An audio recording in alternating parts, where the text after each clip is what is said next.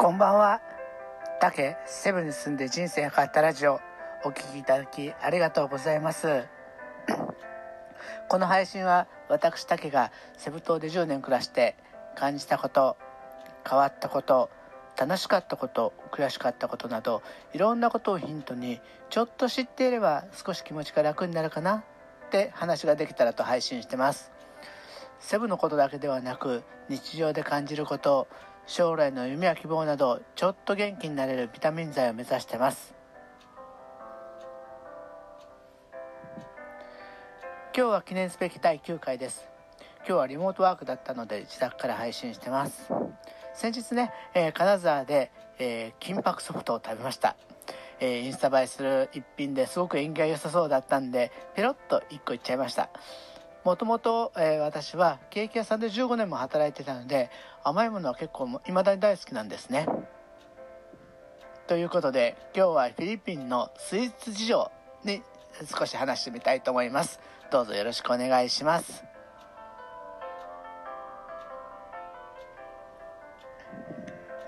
フィリピンって、えっ、ー、とね、多分ね、アフリカとかもそうだと思うんですけど、えっ、ー、と、フィリピンの食べ物若干やっぱり油っぽかったり、甘いもの大好きなんですよ。これは多分、暑い国なんで、カロリーをしっかりとるっていうことが、目的だと思います。だからねアフリカの人ってだからフライドチキンとか食べたりするんじゃないですか。フィリピンもフライドチキンが大好きなんですね。同じような理由だと思います。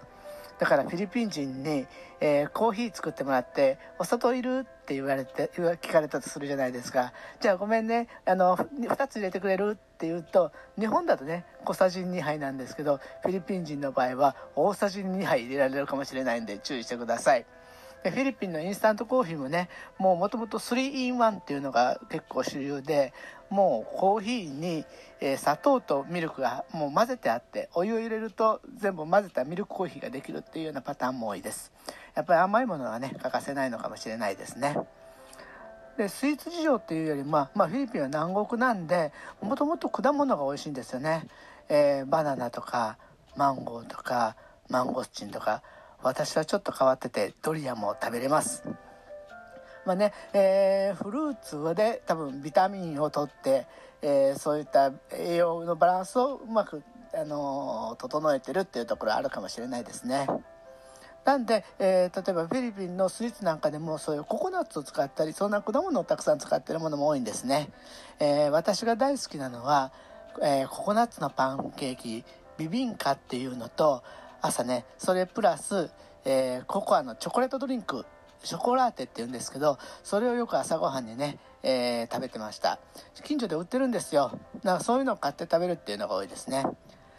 あと、えー、ちょっとめず日本では馴染みのあるけどこういう食べ方しないよなっていうのがいうのが1個あります、えー、フィリピンのスイーツでタホって言うんですけどこれは実は豆腐豆腐本当に日本の豆腐と味変わらない変わらないんですね。豆腐にちっちゃめのサゴっていうちっちゃいタピオカこれを入れてそこに黒蜜をかけて食べちゃうんです。これがね意外に美味しくてこれも朝ごはんで、えー、食べるんですけどすごく、あのー、食べやすいですね。えー、豆腐を豆腐に黒蜜ってちょっと抵抗あるかもしれないんですけどまあ言ってみればあず、えー、ぜんざいとかも小豆にお砂糖で炊いてるっていうような感じなんでしっかりしたちゃんとスイーツです。これ実は他方は、えー、街中でおじさんが売りに来るんですけど本当に竿だけみたいな感じで、あのー、バケツに入れた他方を抱えて他方他方って言って売りに来るんですよ。で呼び止めて買うとちっちゃなコップにその豆腐を入れてサゴを入れて黒蜜をかけてスプーンを渡して食べちゃうっていう感じです。熱々で食べるんですよ。それが意外に美味しいです。まあね豆腐だから、えー、タンパク質もあって、まあ、ババランスがちょっといいのかもしれないですよね。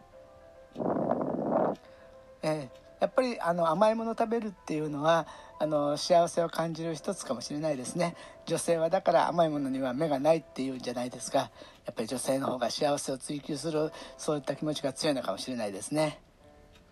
私も早く幸せになりたいです。今も幸せなんですけど。まあこんな感じでフィリピンに行くと美味しいデザートもたくさんあるんで是非デザートも試してください。いかがでしたか？またこんなね、えー、ちょっとあんまり知らないような話もできるだけ混ぜていろんな話をしていきたいと思いますんで、えー、どうぞよろしくお願いいたします。今日のお話が、えー、皆さんの少し元気につながればいいなと思って配信させていただきました、えー、明日も頑張って配信しますのでどうぞよろしくお願いいたします。じゃあ今晩はね皆さんがゆっくりお休みになられて明日の朝元気にお目覚めになることを祈っております。また明日もよろしくお願いします。